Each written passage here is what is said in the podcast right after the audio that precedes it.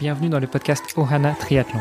Je suis Hermano et avec Olivier de Scooter, chaque jour de la semaine, en quelques minutes, nous vous expliquons comment débuter, progresser et enfin performer dans le triple effort. Aidez-nous à faire grandir la communauté en partageant ce podcast au plus grand nombre et en laissant une revue et une note sur Apple Podcast. Ça nous aide vraiment à progresser et à monter dans les classements. Allez, assez parlé, place à notre épisode du jour.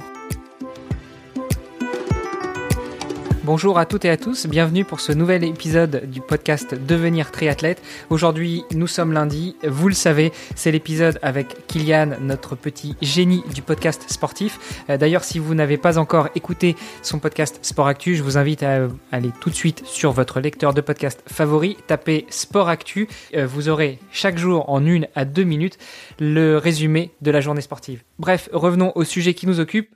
Kylian a bien fait ses devoirs. La semaine dernière, on a parlé des différents labels et des différentes distances et types de courses qu'il existe en triathlon. Et eh bien aujourd'hui, Kylian nous fait un compte rendu sur beaucoup de courses qui ont eu lieu ce week-end. Allez, trêve de plaisanterie, Kylian, c'est à toi. Sport Actu, c'est l'actu sport. Bonjour Armano, bonjour Olivier, bonjour chers auditeurs.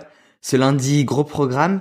Ce week-end, une course challenge, 3 Ironman 70.3 et un Ironman. Alors pas de temps à perdre, c'est parti. La course challenge s'est déroulée à Cancun au Mexique avec une distance Alpha Ironman, 1 km 900 de natation, 90 de cyclisme et 21 de course à pied. Et pour le coup, la victoire a été sans appel pour l'espagnol Javier Gomez, quintuple champion du monde de WTS, double champion du monde d'Ironman 70.3 en 2014 et en 2017, et deuxième de son tout premier Ironman full distance en 2018, il s'est ce week-end imposé en 3h46 avec 4 minutes d'avance sur le Suisse Rudy Wild. Javier Gomez était sorti en tête de la natation et personne n'a pu le rattraper. Du côté des femmes, c'est l'argentinoise Romina Palacio Balena qui a été la plus rapide en 4h34. Elle aussi a terminé avec de l'avance, 4 minutes devant l'américaine Annie Kelly. En ce qui concerne les Ironman 70.3, le premier a eu lieu vendredi en Australie à Busselton, à la pointe sud-ouest. Mais la particularité est qu'aucun professionnel n'y était présent. Il s'agissait d'une course réservée au groupe d'âge et où les conditions actuelles ont fait qu'il n'y avait quasiment que des Australiens d'inscrits. Le plus rapide de la course a été Brett Johnson qui a terminé en 4h01 dans la catégorie des 35-39.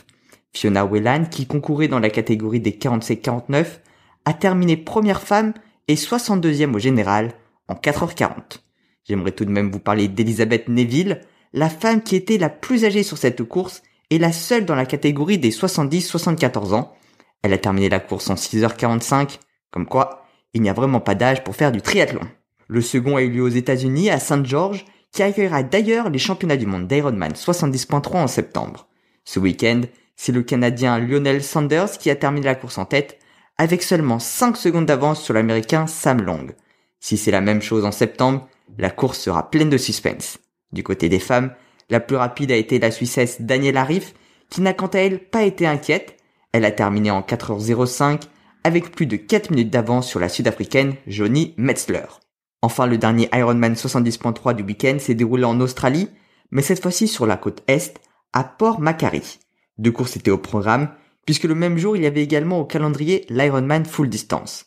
Et c'est exceptionnel, puisque le vainqueur a remporté les deux courses. Déjà multiple vainqueur l'an dernier et cette année, Covid-19 a une nouvelle fois remporté la course week-end. Je préfère en rire, mais voilà, une fois de plus, les deux courses ont été reportées et se tiendront en septembre. Elles sont pour le moment programmées pour le 5 septembre. Avant de nous quitter, si jamais vous réalisez un triathlon, n'hésitez pas à me le faire savoir et je le partagerai sur l'épisode du lundi. Voilà pour les actualités de la semaine. Bonne semaine à vous tous. Demain, vous retrouverez Hermano et Olivier pour un nouvel épisode. Et moi, je vous donne rendez-vous lundi prochain. Sport Actu, c'est l'actu sport. Merci beaucoup Kylian pour ce résumé et puis cette petite pointe d'humour. Comme tu l'as noté, eh bien, euh, si des auditrices, euh, auditeurs effectue un triathlon, qu'il n'hésite pas à te contacter ou à contacter Olivier de Ohana, voire même taguer Ohana underscore tri sur Instagram et on se fera un plaisir de te transmettre les informations pour que tu puisses relayer tout ça. Allez sur ce, je vous souhaite une très bonne journée et je vous donne rendez-vous demain pour un nouvel épisode avec un triathlète un petit peu nouveau genre. Allez, à demain. Salut les sportifs.